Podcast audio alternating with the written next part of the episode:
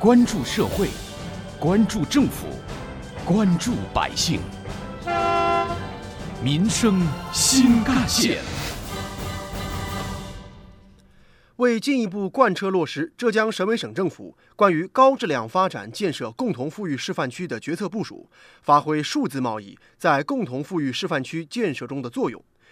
昨天下午，浙江省商务厅举办了首届数贸会首场论坛。数字贸易赋能共同富裕发展论坛，更多内容一起进入今天的民生新干线板块。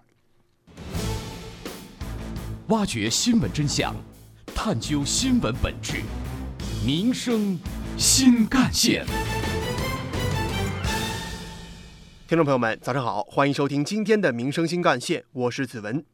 昨天由浙江省商务厅主办。浙江省商务研究院承办的首届全球数字贸易博览会——之江数字贸易论坛的首场活动——数字贸易赋能共同富裕发展论坛在杭州顺利召开。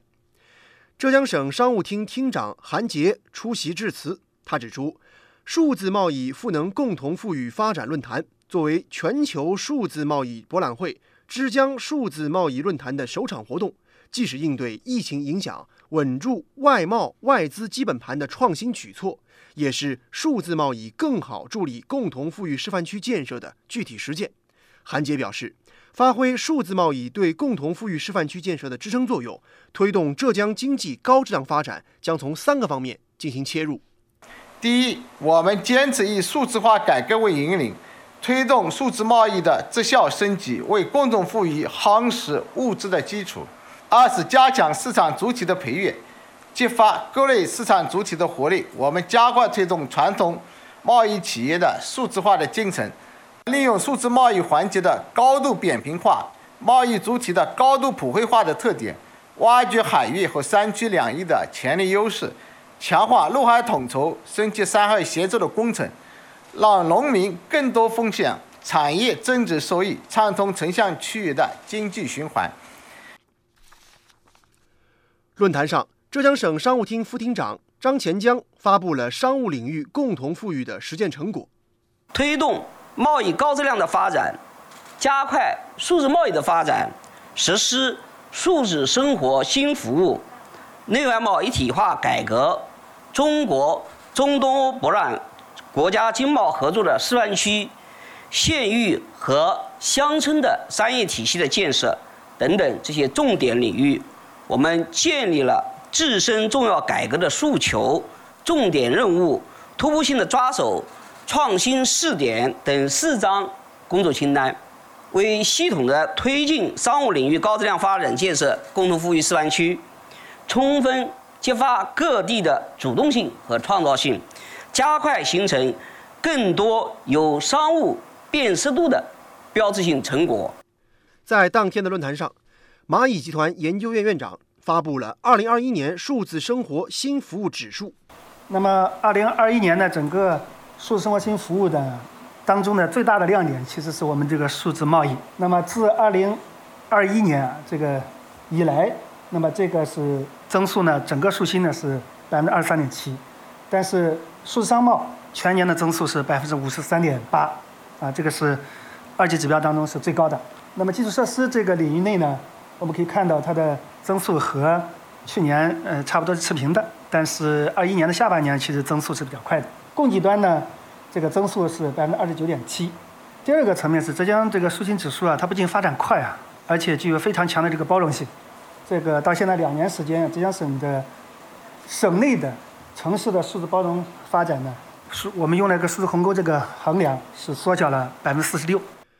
随后，浙江工商大学校长、浙江大学社会治理研究院院长郁建新发表了“现代流通促进共同富裕的作用与机制”的演讲。商贸流通能够通过对供给侧，能够通过对需求侧发挥这样的作用，所以它产生了以下的三个重要的这个效果：一个是使得浙江经济充满了内在的活力，因为它有市场的激励机制。我们为浙江不断的积累稀缺的要素。第三个，提升了浙江社会的开放度。但是我们浙江通过商贸的活动啊，把这个对财富的追求啊，能够在精神意识层面对财富的追求的显性化，啊，带来了销售的收入，带来了利润啊，也帮助国内外的消费者改善和提高了生活的品，扩大了共同富裕事业的外溢效应。当天的论坛还邀请到了商务部国际贸易经济合作研究院副院长张威、浙江大学副校长黄先海等学者嘉宾，他们分别就数字贸易助推浙江共同富裕示范区建设、商贸流通促进共同富裕。国际视域下的中国共同富裕路径等主题发表了演讲，对数字贸易赋能共同富裕发展提出了真知灼见。挖掘新闻真相，探究新闻本质，民生新干线。继续回来，加快推进山区二十六线跨越式高质量发展。是浙江建设共同富裕示范区的重要内容。当天的论坛现场举行了山区二十六县新设省级经济技术开发区揭牌仪式。遂昌县县长李峰、文成县县长罗昭正分别代表山区二十六县发言。据悉，文成县全力建设浙南山水桥城，搭好工业主心骨、商贸集散地、旅游聚人气、农业稳底盘四大平台，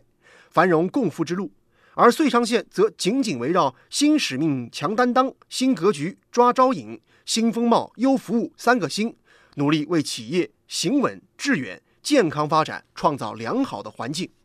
此外，杭州滨江区副区长陶峰、德清县副县长王振全等数字贸易先行示范的地方代表，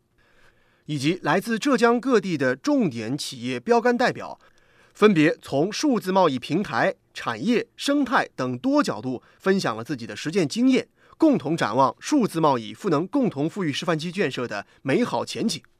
有关于我们今天关注的话题呢，不少网友的留言和讨论也很热烈。网友一心一意说呀，浙江的数字改革是很有成效的；而网友孙悟空则说呢，数字贸易浙江依旧勇立潮头。另外，网友白云朵朵则说呀，浙江的山区县其实变化已经很大了。希望更多年轻有为的人愿意回到家乡创业兴业。值得注意的是，本场论坛还首发了枝江数字贸易 logo，logo 以蓝色的数字浪潮作为设计主题，寓意数字贸易蓬勃发展态势。取半圆包裹文字造型，寓意论坛的开放性和包容性。而在本台特约评论员、资深记者叶峰老师看来，从去年十一月。中国正式申请加入数字经济伙伴关系协定开始，国家层面的各项重要决策部署都将有利于中国在数字经济领域提升竞争力和影响力。而如何进一步推动中国数字经济健康发展，让数字经济成为推动经济高质量发展的新引擎，成为了备受关注的话题。发展数字经济。最主要的目的呢，就是可以通过大数据的技术支撑以及方法，提升对实体经济的服务能力和支撑能力，提升实体经济的生产效率、创新能力和实际竞争能力。毫无疑问，数字经济是新一代信息技术发展的必然结果。数字经济和实体经济是相辅相成的，而不是竞争关系。记者也了解到，二零二二年三月二十三号到二十七号。首届全球数字贸易博览会将在杭州国际博览中心举行。作为数贸会的重要组成部分，枝江数字贸易论坛将以“聚焦数字贸易新发展，聚力数字经济新未来”为主题，深刻贯彻落实习近平总书记重要讲话精神，为国际各界交流连接架起桥梁，为促进国际合作共赢搭建平台。让我们拭目以待。有关于我们今天关注的话题呢？人民网也曾发表评论文章指出，要加快数字经济和实体经济的深度融合发展，一是要挖掘树立数字转化成功的典型标杆，二是要积极鼓励企业探索自身合适的数字化转型路径，三是要加强政府的政策支持与引导，扶持各类企业实现数字化转型，共谋新发展。好，以上就是本期民生新干线的全部内容。感谢您的收听，下期我们再见。